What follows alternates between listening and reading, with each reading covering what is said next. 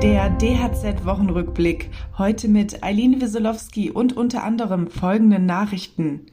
Die Bundesregierung verlängert die Corona-Hilfen, Experten fordern Rente mit 68 und Handwerker kaum digital unterwegs. Die Bundesregierung will den erleichterten Zugang zur Kurzarbeit und die Überbrückungshilfe 3 bis Ende September verlängern. Darauf hat sich das Kabinett geeinigt.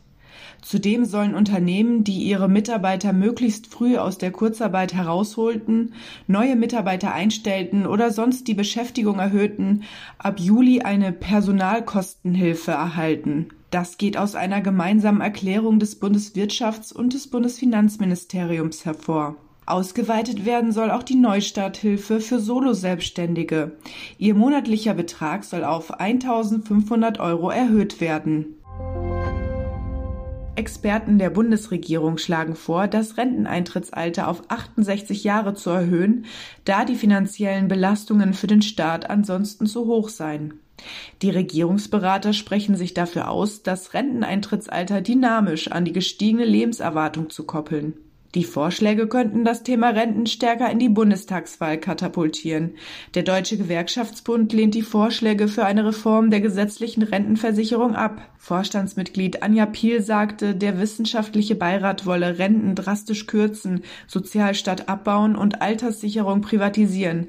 All das, um Arbeitgeber massiv zu entlasten. Nach geltender Rechtslage wird das Renteneintrittsalter ohne Abschläge bis 2029 schrittweise von 65 auf 67 Jahre angehoben.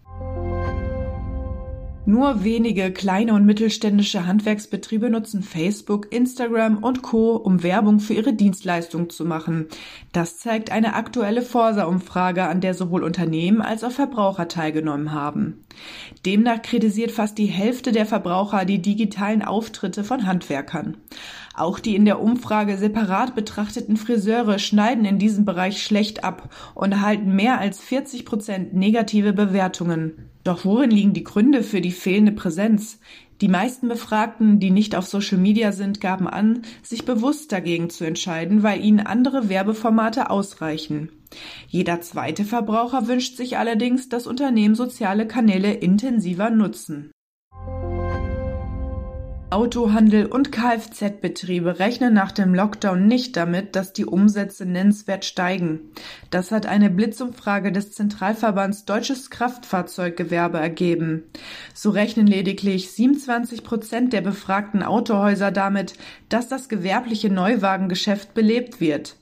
Im After-Sales-Geschäft ist die Skepsis bei den freien Werkstätten groß.